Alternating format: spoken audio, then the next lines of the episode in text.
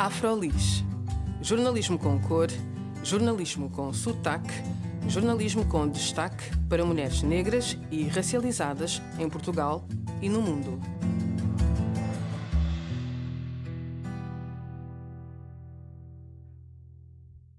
Olá, o meu nome é Juliana Tavares e este é mais um episódio do Afrolis Podcast.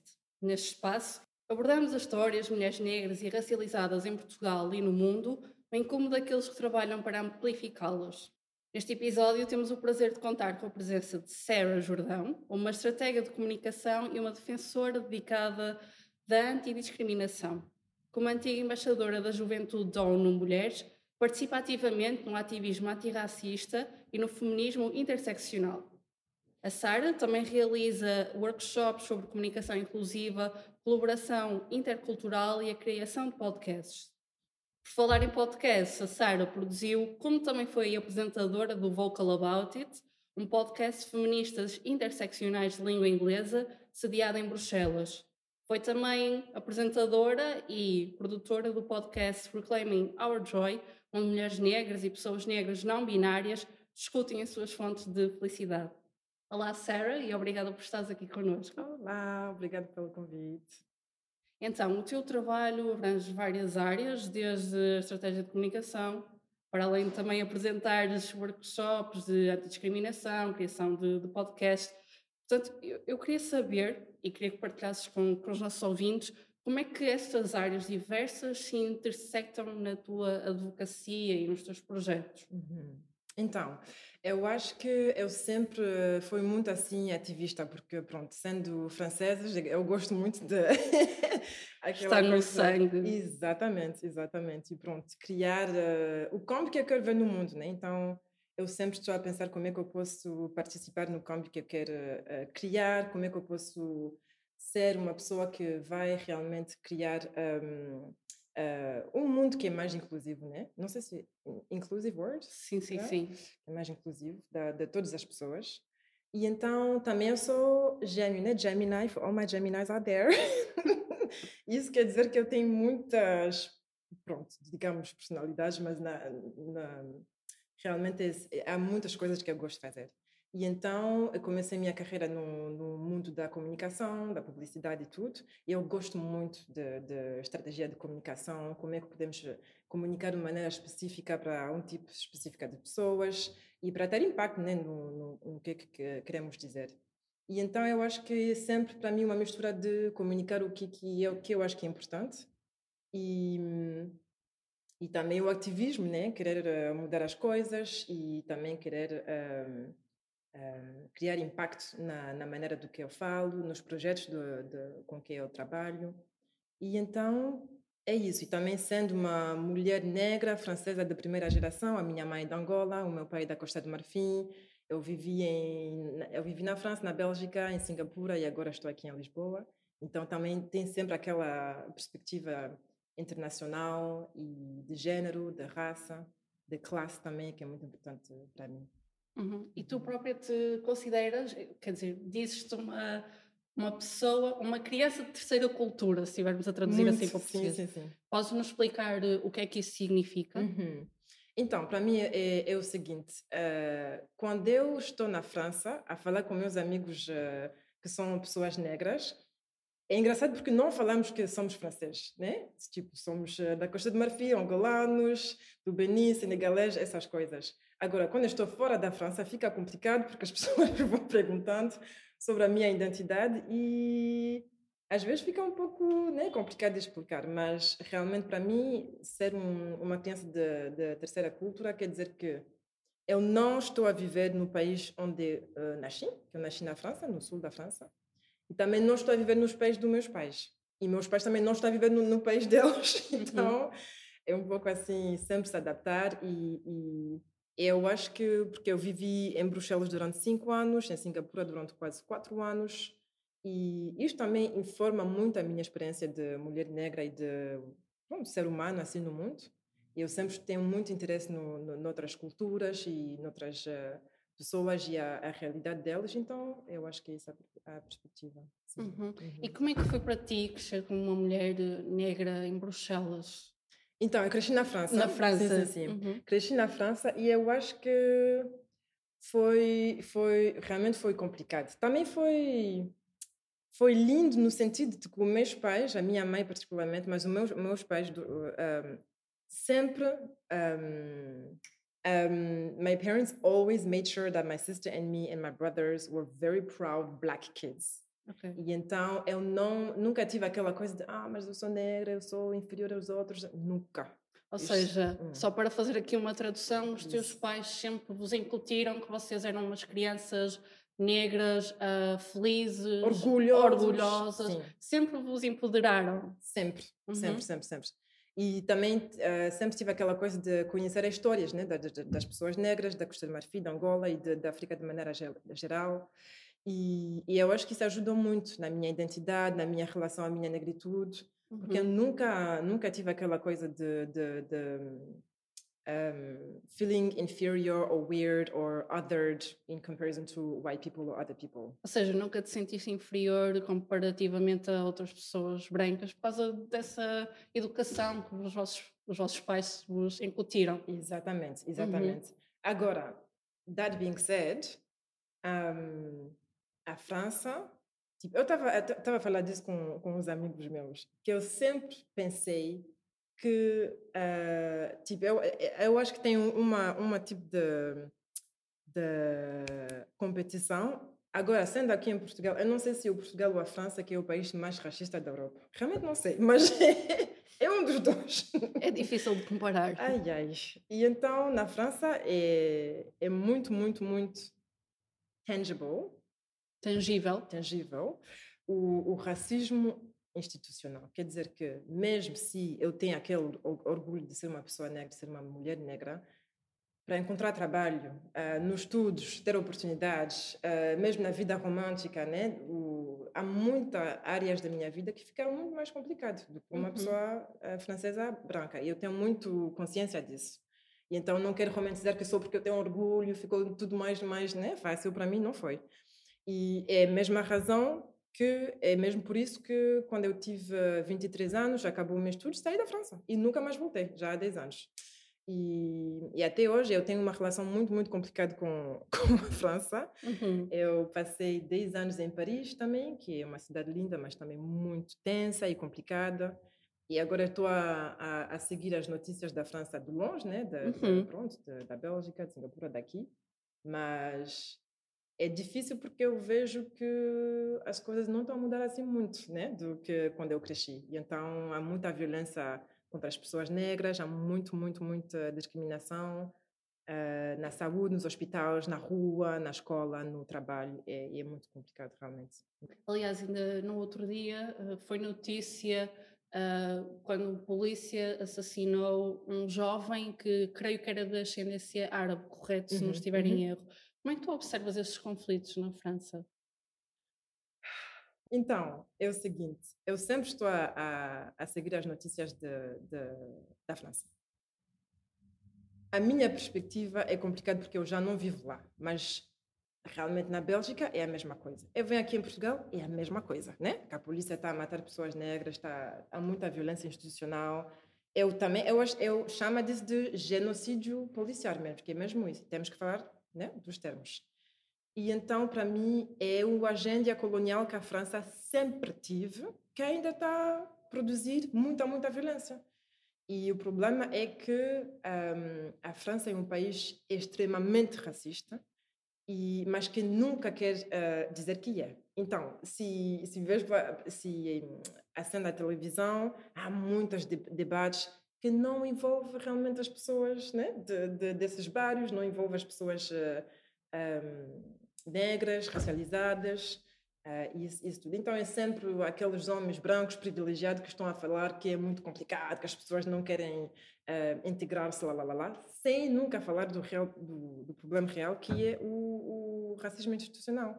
Uhum. E, e para mim não eh, tipo assim não faz sentido falar de uma coisa sem falar da, da história, do contexto e, e da realidade das pessoas negras em França. Eu cresci no, no, nos bairros ahm, E eu, eu cresci com esta coisa de, de, de violência policial, de sempre ter que, que, esconder coisas, porque sabemos que mesmo se, se, se somos inocentes, a, a polícia, o Estado, a pessoas do exterior nunca nos vamos nos ver assim. E então tem sempre aquela um, assumption of um, criminality, you know, assumption of assumirem que vocês são criminosos. Sim.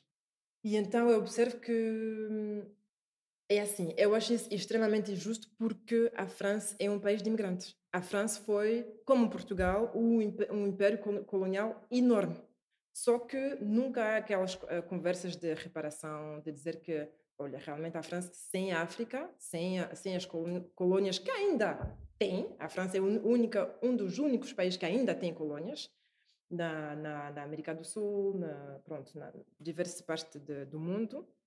E sem essas colônias, mesmo assim, também quero falar, porque o meu pai é da Costa de Marfim, que é uma ex-colônia uh, francesa, mas realmente o oeste é mesmo. Né, ainda há muito, muito, muito dinâmica as colônias sobre o, o, os negócios, um, quem construía um, who built the roads, who built like a lot of buildings, a lot of projects are still owned by French people to this day, you know? Ou seja, a dinâmica entre a França e os países que eles colonizaram ainda está muito uh, presente, uhum, ativa. Uhum. Está muito ativa, ou seja, tudo nesses países é basicamente governado pela pela França. Exatamente. E agora que falas nisso, uhum. também vimos agora um caso que foi o Niger, uhum. que está a cortar relações com a França sim, também. Sim, que eu acho uhum. muito bem. eu não sei o que é que isso vai dar, porque pronto, também é complicado quando é. Uh, quando é assim um, um, tipo de governo, pronto, é, pode ficar um pouco complicado, mas aquela coisa de cortar França eu acho muito bom e muito necessário, porque Quer dizer, há muita. Uh, uh, as ex-colônias francesas, uh, o dinheiro é o, o franc CFA. CFA quer dizer colonie, le franc des colonies françaises d'Afrique. Quer dizer, é o, o, o dinheiro das colônias francesas na África. Uhum. Ainda está. Ainda tem esse nome e ainda está produzida na França. O dinheiro mesmo. Então, pronto. eu não falo assim durante muito tempo, porque eu tenho muitas coisas para dizer, mas é só que, para mim, mesmo se é horrível, é muito difícil para mim ver as notícias na França. Faz todo o sentido, porque mesmo a agenda, a agenda e, e a, a como, é que, como é que eu posso dizer? É uma coisa muito ativa, muito intencional que a França faz sobre essas pessoas racializadas negras, porque sem isso, realmente o país não, não avança. E se não aquela violência, aquela, aquele controle, aquela estrutura de, de, de, matar essas pessoas, parece que a França já perde a identidade dela, porque é um país muito, muito violento assim. Uhum. Então, é, é assim que eu observo as coisas. Uhum. Uhum. E no meio deste, destes, destes problemas e destas dificuldades que pessoas negras enfrentam, tu tentas sempre procurar um pouco de felicidade e até uhum. dizes que és um Black Joy Preacher, ou seja, uhum. uma pregadora da alegria negra. E então tu podes nos explicar mais sobre este conceito? Uhum. Porque é que te uhum. dizes pregadora da, da alegria negra? Sim. Então, eu acho que eu tive um shift, uh, não sei como é que se diz shift, na, no meu ativismo. Uma mudança. Sim, uma mudança. Porque eu estava em Bruxelas e, pronto, a maioria dos meus amigos, amigos uh, estavam também ativistas. E, e eu fiquei, tipo, com meio um burnout ativista, né? Daquela coisa de lutar, organizar, estrategiar estrategizar e, e, este é muito cansativo, é muito, muito cansativo. E também eu acho que a, a coisa muito, muito vícia assim do, do racismo é que mesmo quando estamos numa, numa, num espaço só com pessoas negras, vamos falar sobre o, né? O, sobre o, esses problemas. Exatamente, e sobre as pessoas brancas, aquela instituição que nos maltrataram, maltrataram essas coisas. Eu estava a pensar, poxa, eu não quero que as pessoas põe meu nome no Google, Sara Dia do Jordão, e vai ser só sobre a luta antirracismo, né? Eu também, eu também quero que os arquivos que eu vou deixar, a ancestral que eu vou, que eu vou become, eu vou tornar, quando já não está no, neste, neste mundo, eu quero também que seja assim suave, alegre, né? De, das coisas leves também, que eu gosto, que eu gosto muito disso. Eu acho que nós merecemos também. Não podemos só estar aqui a, a lutar e, e, a falar sobre as coisas que, no, que nos matam, que nos, uh, uh, que nos magoam. Mesmo se eu tenho muito consciência que isso é privilégio também. É Uhum. privilégio porque, pronto, não, tem, não todo mundo tem aquele tempo e o espaço mental e, e- e a possibilidade de, de sonhar, de chilar, de né, dormir bem, de não ter problema de saúde, não ter aquele estresse do, do racismo institu- institucional e tudo. Mas a intenção, para mim, é mesmo criar ar- arquivos sobre as coisas eh, alegres para pessoas negras. Merecemos também.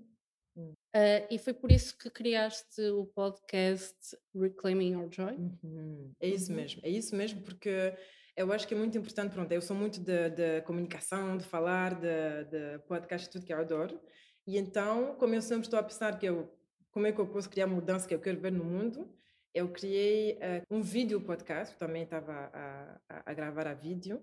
Pronto, só que eh, fica, ficou muito trabalho para uma pessoa, então agora o podcast está em pause.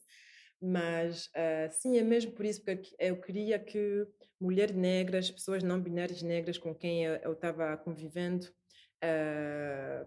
podem, podem ter um espaço ah, para falar de, de- sobre a- as memórias de infância, a comida que eles gostem, as pessoas negras que inspiram-os, ahm, as viagens também que fizeram, essas coisas assim, porque eu acho também que o- que, é que fica complicado é que quando uma pessoa tem assim um microfone, a maioria do tempo é para falar também sobre né, a luta e o que, é que são as, as coisas que temos que mudar. arará. Mas pronto, eu acho que é importante também criar espaço para chilar e falar de coisas assim leves. O- o- A vibe é muito de. A visão era pronto, eu tenho que segurar um, fãs para criar isto. Mas é tipo de pijama, chilar, né? com uma bebida assim, um, uma bebida quente e falar. Eu queria que a vibe era muito, era muito de a sensação que estás a falar com um amigo, né? A chilar, então pronto. yeah, foi isso que foi, foi a intenção uh, behind creating Reclaiming Our Joy. Uhum. Uhum.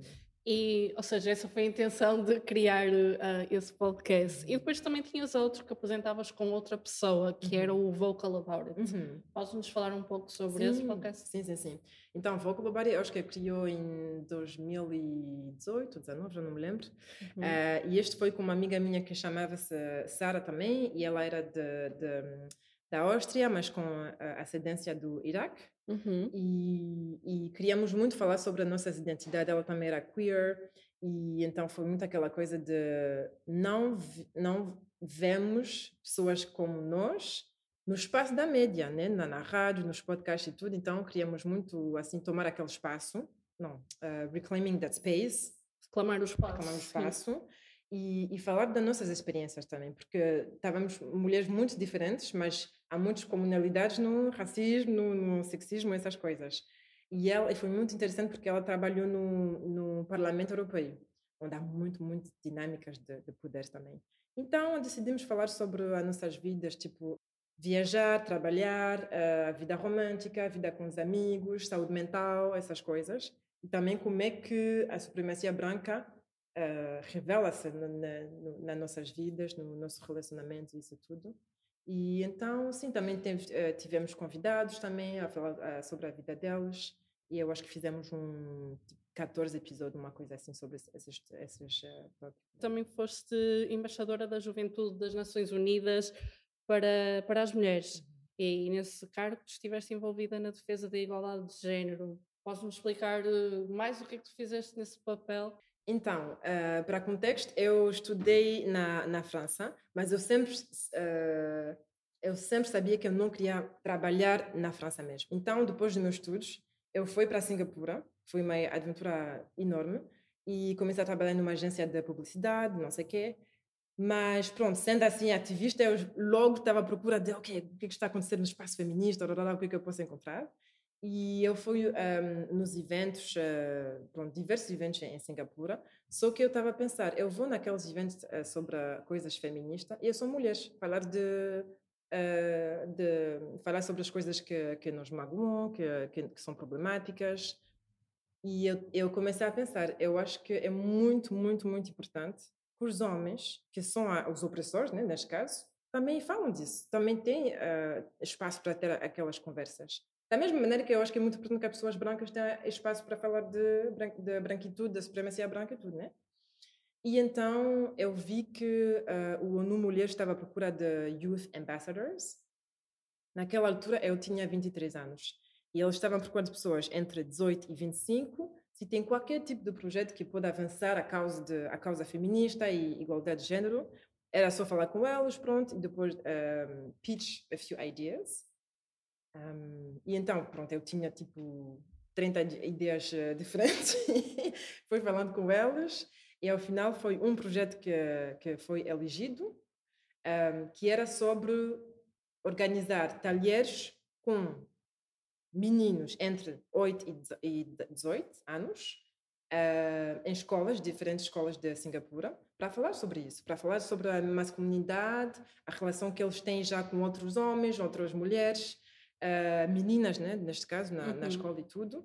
E qual é que é a percepção delas sobre a igualdade de géneros? Porque é importante realizar que desde 3, 4 anos os meninos já sabem e já, já estão socializados com o papéis deles, né? E então uh, eu I trained a team of volunteers. Treinaste uma equipa de voluntários? Isso. E, e fomos assim dar talheres no, na, na, várias escolas de Singapura durante dois anos. E é assim que eu, que eu uh, uh, tornei-me uh, embaixadora, então como eu disse, Youth Ambassador. Uhum. É, e foi uma experiência muito, muito, muito linda, muito complicada também, porque tem aquele o contexto cultural, né, em Singapura, que é uhum. é muito tradicional, é muito tipo, Singapura é 70% chinês. Estavas a dizer quando chegaste a Singapura, uhum. tentaste perceber o que é que estava a acontecer em termos de, não é, ativismo uhum. e tudo mais. O que é que tu encontraste quando chegaste a, a Singapura no que toca aos direitos das uhum. mulheres e tudo mais? Muito boa pergunta. então, é um pouco complicado porque uh, é assim, Singapura Singapore likes to market itself as a very open progressive democracy. Ou seja, Singapura gosta de gosta de se mostrar como uma democracia muito progressiva, exatamente. Isso, mas que realmente não é assim tanto. Uhum. É muito tradicional e também, por exemplo, uh, elas um, agora eu acho que mudou, mas eu não sei que mudou, mudaram uma lei, mas pronto. Uh, na, na, nesta época uh, estava proibido uh, o sexo entre homens, por exemplo. Eles estão muito homofóbicos. E, e, o ativismo feminismo também, pronto, há umas coisas e, e outra, eu, eu encontrei um, uma associação que está a lutar pelos direitos das, dos trabalhadores do, do sexo. Trabalhadores do sexo. Trabalhadores do sexo, isso. Uh, e também para apoiar as, as mães solteiras. Porque isto é o é a pior coisa que pode acontecer a uma, a uma mulher que tem filhos e ser divorciado, porque lá fica uma coisa muito, muito, muito complicada. É por quê? Porque é o seguinte, em Singapura, por exemplo, uh, 90, pronto, eu já não sei dos do, do, of the numbers now. Não sabes os números agora, atualmente. Isso. Mas quando eu vivi lá, 98% da população é proprietários da casa deles. Ou seja, isto foi em que ano, mais ou menos? 2014, 15. Uhum. Yeah, saí de lá em 2016. Ok. E quer dizer que o, o, o, governo tem um programa assim muito agressivo, mas também muito é, é, efficient. Eficiente. Eficiente, para que as pessoas tenham acesso à propriedade da casa deles uh, e à, à, dignidade econômica, mesmo se, pronto, não é assim, não é assim tão, tão fácil. Mas, para ter uh, acesso à propriedade da casa, tem que ser casado, mas um casal heterossexual. Então, se não está casado, tem que esperar 35 anos, ou se não, comprar no privado, que é muito, muito, muito caro, então ninguém pode comprar no privado. Um, qual é a outra opção? É mesmo isso. é mesmo isso. Mas isso, esse caso é apenas para mulheres ou também para homens? É para ambos os géneros? Não, é para todo mundo. É para, é para todo, todo, mundo, sim, uhum. sim. Só que se, uh, se estás uma pessoa da, da comunidade queer, então não dá, porque tem que ter um, né? Tem que ter heterossexual, tem que estar heterossexual. Tem que estar num relacionamento heterossexual. Exatamente, uhum. obrigada. Um, e então existem muitas pessoas que têm 35, 40, 45 anos que ainda estão a viver com os pais, porque se não pode sair e, e viver assim sozinho, sem, ou seja, tem que ser, tem que ter muito, muito dinheiro, ou senão tem que estar casado. E então aquela coisa de casamento é, é uma pressão enorme, porque mesmo antes de sair da casa dos pais tem que pagar muito para segurar, segurar o, o, o, um apartamento, depois vai uh, morar lá com os, com os, uh, o esposo, né, ou a esposa E então, quem vai divorciar já é uma coisa enorme, porque tem aquela coisa material, que Singapura é muito, muito uh, materialístico como um país e, uma sociedade também. Então, sim, tipo, há muitas coisas estruturais que fazem que é muito, muito difícil divorciar. Então, se uma pessoa faz isso, há muito, muito riscos socioeconômicos e também para as mulheres, porque sendo é uma sociedade muito patriarcal, então para mulheres fica muito mais complicado ter acesso a, a uma situação econômica uh, boa e também para os, uh, para os filhos ter uma, uma situação boa também. Há muito, é como se there's a lot of punishment for you as a woman if you're divorced. Sim, existem muitos castigos uhum. um, para as mulheres que se divorciam. Sim, muito julgamento também, acesso às coisas e mesmo emprego e tudo fica muito, muito mais complicado. Uhum. Uh, e então, quando é que tu vieste para Portugal? Foi em novembro de 2022. E uh, como é que tem sido a tua experiência até agora? Estás aqui há pouco menos de um mês, mas o que é que tu observas aqui? Uhum. Então, uh, a minha experiência está sendo muito, muito boa, não vou, não vou mentir, mesmo se, pronto, eu tenho muitas coisas para dizer sobre Portugal. Tens muito para dizer sobre tudo. É verdade. Mas, não, eu, a, a experiência so far Está ah, uh, sendo muito, muito boa, muito interessante. E também, para mim, eu tenho que dizer que eu estou um pouco conflitada aqui, porque é o seguinte: eu, eu estou aqui como pessoa francesa, mas estou aqui como uma mulher negra, né? E mulher negra, filha de uma mãe angolana. Então, deste sentido, eu acho muito que Portugal owes me, you know? então, just like any of the colonizers, não?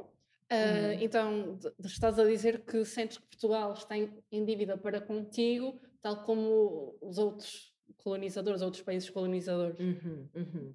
Mas eu também tenho consciência que eu venho aqui como uma pessoa muito privilegiada, que eu sou francesa e que eu tô, eu faço parte daquelas, uh, pronto, daquela, da, daquele movimento problemático dos digital nomads, né? uhum. né? O meu dinheiro não vem de Portugal, o meu dinheiro vem da Bélgica, vem da França, vem de, do reunido e então eu sei que mesmo assim eu tenho, foi muito mais fácil para mim encontrar uh, um apartamento, né? E, e, pronto, navegar assim a sociedade uh, portuguesa como como francesa é outra coisa. E também se eu quero fingir que eu não falo português, ninguém vai saber que, né? Exato, era isso que eu te queria perguntar. Uhum. Então como é que foi esse processo de arrendar, de arrendar casa? Eu pensei muito nisso. Eu uhum. pensei muito nisso, tipo, como é que eu vou estrategizar, né, para para conseguir um, um, um apartamento.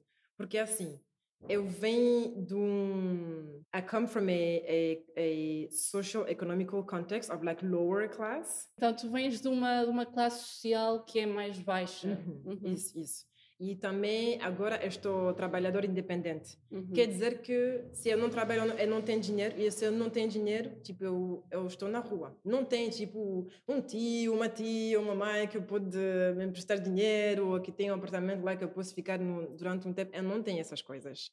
E então foi um estresse para mim porque eu sei que tipo, sendo mulher negra uh, e também não tem... Não exato, tens um fiador. Exato, não tinha fiador. Pronto, a, mãe, a, a minha mãe que está na, na França tentou ajudar, mas pronto, fica um pouco assim, complicado. E então eu sei que o meu perfil não é assim um, um perfil ideal para um dono né, de uma um casa. Senhorio. Exato. Um, mas realmente eu tive, eu, eu acho que tive muito, muita sorte, que eu preparei os meus papéis, eu perguntei para o meu contabilista lá na Bélgica, descrever uma coisas para dizer que, pronto, essa pessoa trabalha, faz dinheiro, não há problemas, lá, lá, lá. E então eu visitei, eu acho que visitei um pouco menos de 10 apartamentos em, em, em Portugal e, e, acabei por encontrar em, em Benfica. E pronto, Agora estou lá desde janeiro, tudo está a correr bem. Eu encontrei uh, proprietários que são, eu acho que elas são muito chill, não vivem em Lisboa. E, e é assim, mas eu sei que para mim é sempre aquela coisa, né? Eu sei que todas as pessoas negras têm assim aquele, aquele stress, mas mesmo nesse processo eu sei que eu estava muito mais privilegiado do que uma pessoa portuguesa negra. E então eu acho que é muito importante falar sobre isso. Pronto, ter, um, having this in mind, you know, and not saying like it was so difficult for me, like no, it was Ok, not like ter- that. yeah. Teres isso em mente é, é importante para ti, não foi assim tão, tão difícil arranjar casa. Uhum, uhum. Ou seja, o teu passaporte acabou por falar um bocado mais alto que a tua a cor de pele. Exatamente, exato. Por isso que eu acho muito importante falar de uma, de uma perspectiva interseccional, Uhum. que eu não posso chegar assim a dizer sim, solidariedade com as pessoas negras, estamos juntos, estamos juntos. Realmente não estamos juntos. Eu fui já no, no, no- nas várias eh, manifestações aqui, porque pronto, sempre, mesmo assim eu, muito, eu sou muito mais ativista do que eu, do que eu fui nos anos passados, porque é, é cansativo agora. O meu ativismo agora é ser uma mulher negra, viva, em boa saúde, né? a viver uma soft life, já, já é isso. Mas eu fui numa manifestação e é muito claro para mim que a, a, a luta que está acontecendo aqui, eu posso estar aqui em solidariedade, eu posso apoiar como eu posso, mas eu não posso assim estar assim a falar que estamos juntos, porque não estamos, realmente não estamos. E então é, eu acho que esse aspecto da classe, da, da situação econômica, do passaporte, da nacionalidade, da id- identidade de género, viver com disabilities, não- viver com hum, mobilidade reduzida. Exatamente. Todas essas coisas têm que fazer parte da, da, da, da conversa quando falamos de negritude, né? da, da luta das pessoas negras e essas coisas. Uhum. Uhum. E então, assim, no meio da tua agenda agitada, como é que tu garantes eh, que estás a cul- cultivar o teu bem-estar? Hum. Não é? Porque nós vivemos numa, numa altura que é só barulho à nossa volta, não é? As redes sociais são os problemas sociais da nossa vida, por exemplo, Uhum. como a tua condição de mulher negra. Como é que tu cultivas o teu bem-estar e o teu sentido de, de alegria? Uhum. Como é que tens lidado com isso? Uhum. Então, eu acho que para mim Lisboa foi muito, muito lindo ah, sobre isso, porque eu, eu cheguei aqui e pronto, tem, tem uma tia neste lado, um amiguinho no outro lado, mas eu não tinha aqui aquela comunidade como eu tinha em, em Bruxelas. Isso queria dizer que tinha muito tempo para mim, que foi muito lindo, realmente, eu acho que precisava muito. E eu também tenho acesso ao mar, eu posso ir dar um banho, que eu acho super, super ah, ah, bom para a minha saúde mental. Um, então é muito isso, é, eu tento realmente andar um pouco mais lentamente, a respirar um pouco mais profundo. E eu, eu acho que eu sou muito intencional sobre as pessoas com quem eu falo, as pessoas, os amigos que eu quero eh, Amizades que queres cultivar? isso, isso. E, e eu também, eu dormo muito. eu sou muito, eu sempre falo disso, eh, cada momento que eu tenho com o microfone eu vou falar disso. Eu quero que as pessoas negras dormem mais e que tenham um sono de muito mais qualidade, que merecemos também. Porque a falta do sono vai, vai nos matar, realmente. E então sou muito das sonecas, né? Isso, As sonecas. Sim, Yeah, yeah, yeah. ser, sonecas. Eu acho isso muito importante. Tipo, ah, três e meia durante a tarde, pá, vou dormir um bocado, 30 minutos. E isso para o meu bem-estar é super importante, super importante. Então, descansar e viver assim de maneira um, um pouco mais lenta ahm, é, são, são coisas que ajudam imenso com, com a minha saúde mental. Uhum. Mas lá Uhum. está, aquilo que tu estavas a dizer há pouco, às vezes eh, o descanso Uhum. é um privilégio. É, é muito, realmente, realmente. E, e por isso eu estava, por exemplo, em Bruxelas, eu estava no movimento de, de feminismo negro e estávamos a, a criar um, um rede de solidariedade com as nossas irmãs que vivem em Bruxelas sem, sem passaporte europeus, né? Uhum. Então, pronto, algumas delas estão numa situação administrativa ilegal, bem, bem que eu não gosto deste termo, mas pronto. E, e para mim foi, havia muita realização do que a realidade delas, pronto, não há espaço para nada, não há espaço para para descansar, para chilar, há, há sempre muitas coisas na, na mente delas, né? Pronto, isso é um exemplo extremo, mas por isso eu acho que é sempre muito importante falar de dessas coisas de uma maneira, de uma maneira interseccional, para não impor aquela coisa de soft life, de descansar, de, de andar mais eh, de maneira mais lenta sobre todas as pessoas negras, que não é uma realidade, não é possível, né, para todas as pessoas negras. E então eu queria muito, mas eu sei que eh, começando para minha mãe, like, ela não não tem espaço mental para dizer, olha, vou descansar, vou chilar. Ela acabou de, de- de tirar umas férias, mas a vida é uma, é uma corrida. A minha mãe sempre a maioria, a maioria da vida dela, ela trabalhou dois empregos, né? Uhum. Durante o dia, durante a noite. Então, eu sei que não é... Eu não quero criar, assim, uma utopia. Pronto. Dizendo isso, utopia é muito importante, que eu acho que também sonhar e, pronto, é, é falar das, coisas que nós queremos é importante. Mas eu também estou muito firme, I'm very anchored, uh, na realidade de que as pessoas negras, de maneira geral, em Europa, a vida deles é complicada é complicado e difícil sobre, eh, em muitas áreas diferentes, que é educação, trabalho, saúde. E então não é uma possibilidade e um privilégio que todas as pessoas negras têm. Uhum. Uhum. Pois era o que estavas a dizer há pouco, é muito difícil uma pessoa negra ter o tempo para descansar, porque lá está, têm de estar sempre condicionadas a mais do que um trabalho para uhum. conseguirem apenas sobreviver. Sim. Uhum. Eu sou, quero mandar muito, muito, muito amor a pessoas que estão a ouvir isso, a pessoas negras que estão a lidar com a vida delas, um, delas, delas, e, e pronto, sempre lembrar-se que nós, nós somos tudo, nós somos o mundo inteiro, nós somos a cultura, nós somos o amor, nós somos a comunidade, nós somos o, o, o ouro, nós somos a, uma, uma, umas pessoas maravilhosas e eu sei que pronto a realidade de muitas das nossas é muito complicada mas não não temos que esquecer né que nós somos tudo. Bem muito obrigada Sarah por ter estado aqui connosco hoje e teres partilhado as tuas experiências e as tuas perspectivas. Obrigada. Até a próxima. E obrigada a todas as pessoas que nos acompanham aqui no Feliz Podcast. O meu nome é Juliana Tavares e até à próxima Afrolis. Jornalismo com cor, jornalismo com sotaque, jornalismo com destaque para mulheres negras e racializadas em Portugal e no mundo.